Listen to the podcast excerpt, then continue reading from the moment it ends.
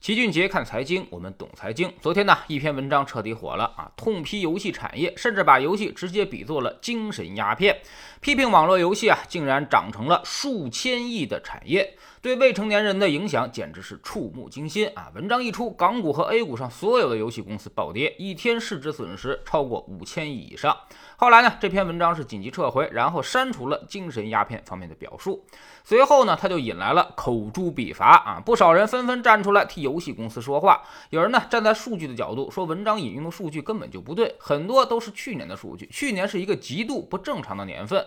还有什么每天玩游戏一到两个小时的孩子占据了一半。这个数字的样本率其实也并不高，只是在某一个地区的某几个学校而已。而实际上，全社会每天玩游戏的平均时长呢，只有十八分钟，远低于短视频领域。在知星球清洁的粉丝群里面，小伙伴也展开了激烈的讨论啊！毕竟呢，有教培行业的打击在先，那么游戏行业是否也会重蹈覆辙呢？这篇文章是否代表着吹风的意图？大家心里也是十分没底。那么老齐就帮助大家好好的给捋一捋。首先呢，说游戏是精神鸦片，确实是有点过了。担心游戏影响下一代的发展，确实杞人忧天。三十年前，老齐小的时候，红白机那时候刚刚流行，那时候就有一帮专家跳出来啊，说什么电子游戏正在毁毁掉八零后这一代。那会儿其实比现在要玩的凶，甚至是伴随着游戏产业一路成长起来的。但后来，八零后不但是茁壮成长，也都成为了各个行业的领袖。事实证明，我们并没有被游戏所耽误，反而拥有了一个快乐的童年。现在老齐这代人呢，很多人都已经不怎么玩游戏了，但是小时候聚集在一起玩游戏的那个场景呢，反而变成了最美好的一段回忆。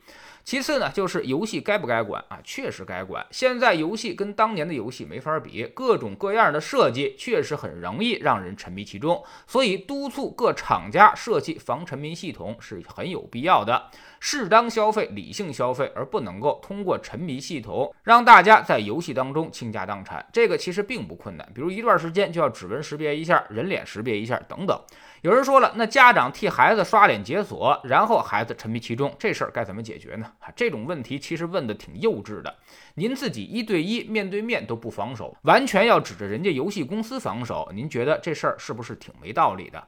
第三呢，就是社会需要游戏，它是全社会最廉价的休闲娱乐方式之一。你把游戏一刀切了，那么大家都都去看书了吗？啊，是不是有点扯淡呢？七八十年代大家没有游戏，有几个看书学习的？你不让他打游戏，他也会去打麻将、玩扑克。反正就是爱学习的人，有没有游戏，人家都在看书学习；而你不爱学习的人呢，就算把电源给你拔了，你宁可躺着啥也不干，也不会看书学习的。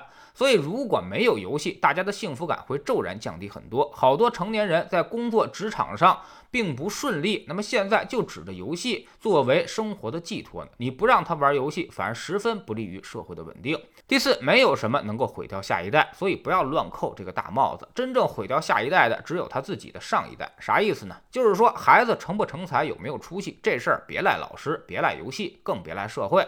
百分之七八十都跟你家长有直接的关系。绝大多数人都有一种总有刁民想害朕的错觉，因为呢，这样可以摆脱掉自己身上全部的责任，让自己变成一个完美无缺的好人啊，都是别人的错，别人的责任，自己一点毛病都没有。但进化论里其实就告诉我们，适者生存。你给孩子什么样的环境，他就会在什么样的环境下成长。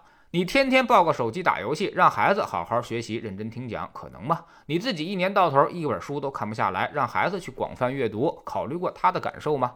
所以，孩子身上百分之七八十的习惯都是父母的影子，特别是小学这个阶段，吃完晚饭家长在干什么，直接决定了一个孩子的发展方向。全家人一起陪他看书，和你在看电视、玩手机，让他自己在写作业，那结果将是肯定不同的。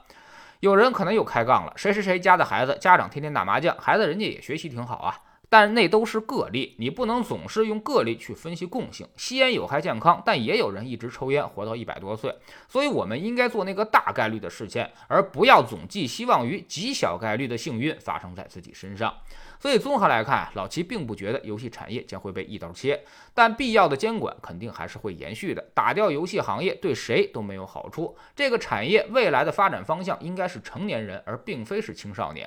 对于成年人来说，游戏将是重要的安慰剂，也依旧有着广阔的市场空间。至于青少年这一块，适度的游戏有益无害。至于这个度在哪里啊，那么需要游戏公司和家长都要担负起一定的责任来。甚至说句难听的话啊，家长如果少玩一点游戏，多看看书，那孩子也就没那么大瘾了。